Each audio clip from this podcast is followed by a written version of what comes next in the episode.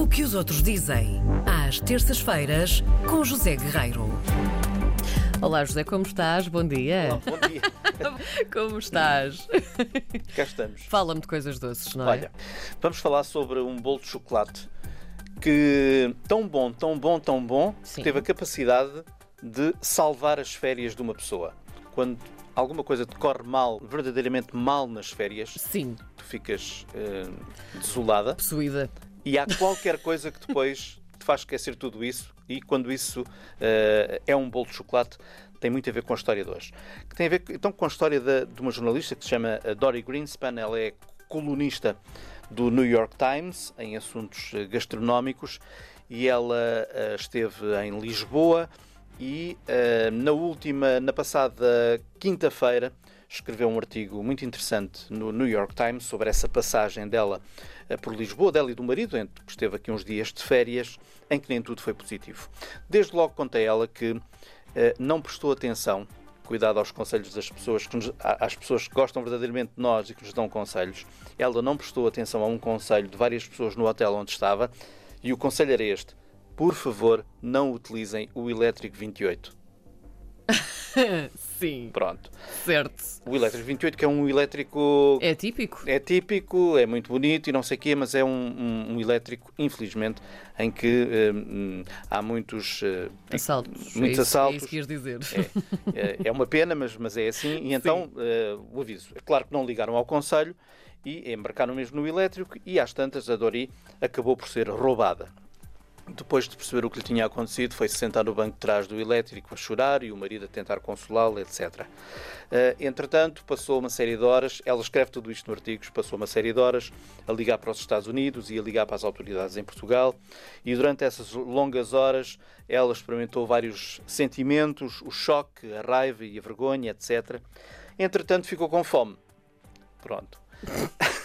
Porque o assalto dá fome. Sim, Toda a passado uma disso. série de horas, o estômago começa a dar, começa a dar eh, horas. Sim. E então ela lá se sentou, eh, mandou vir uns camarões, eh, mandou vir as gambas, as guarnições, etc. Mandou vir os pastéis de nata, que ela escreve que é a sobremesa mais famosa de Portugal. Os estrangeiros continuam a achar que o pastel de nata é uma sobremesa. sobremesa, sim. Pode ser, efetivamente, mas os portugueses não tratam.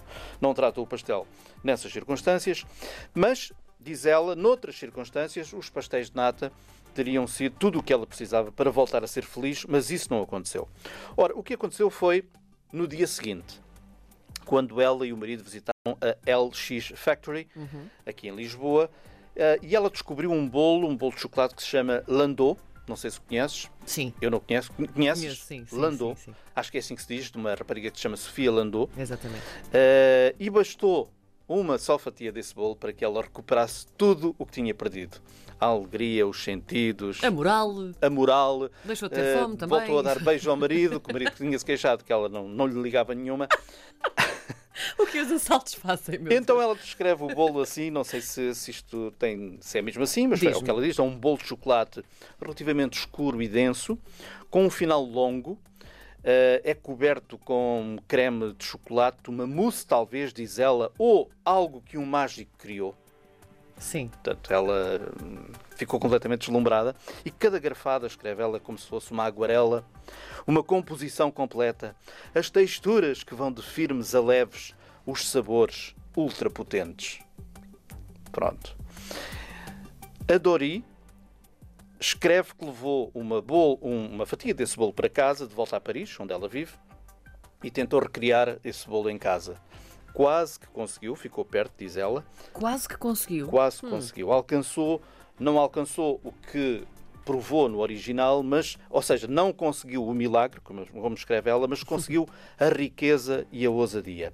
E sempre que faz agora este bolo em casa, pensa no 28, mas diz que é um momento momentâneo, porque remata ela, o chocolate cura. Então acho que isto é uma frase magnífica para dizer que o chocolate cura. Não O sei se gostas de cura. chocolate, eu adoro Gosto chocolate. muito de chocolate. Confesso que não sou daquelas pessoas que adora aquele, aquele sabor intenso a chocolate. Eh, Consegue Uhum. até depois ali, a certo momento, enjoar-me um bocadinho. Mas gosto de chocolate. Aliás, é uma das coisas que eu mais gosto de trabalhar em pastelaria, é o chocolate. Chocolate. É maravilhoso. É maravilhoso. Sim. Eu, se pudesse, todos os dias, poder posso, mas também não quero, todos Comer os podes, dias ninguém te impede. comeria um bocadinho de chocolate. Todos os dias. quadradinho não Adoro faz mal a chocolate. ninguém. Quadradinho não faz mal a ninguém. Mas também não pode ser. Pronto. Olha, isto está disponível para quem tiver interesse. Eh, a melhor forma de chegar a este, a este artigo é procurar no Google e escrever eh, New York Times, chocolate, Portugal e vai lá ter. É com cheirinho a chocolate, então, o que dizem E de sabor. nós. E sabor também, até porque se consegue sentir, não é? Nas É. papilas gustativas. Exato. É assim mesmo que hum, nos despedimos do José Guerreiro. Obrigada. Para a semana cá estarás novamente. Continuamos a falar de coisas boas, é isso? É o que- é o que espero. É o que espero.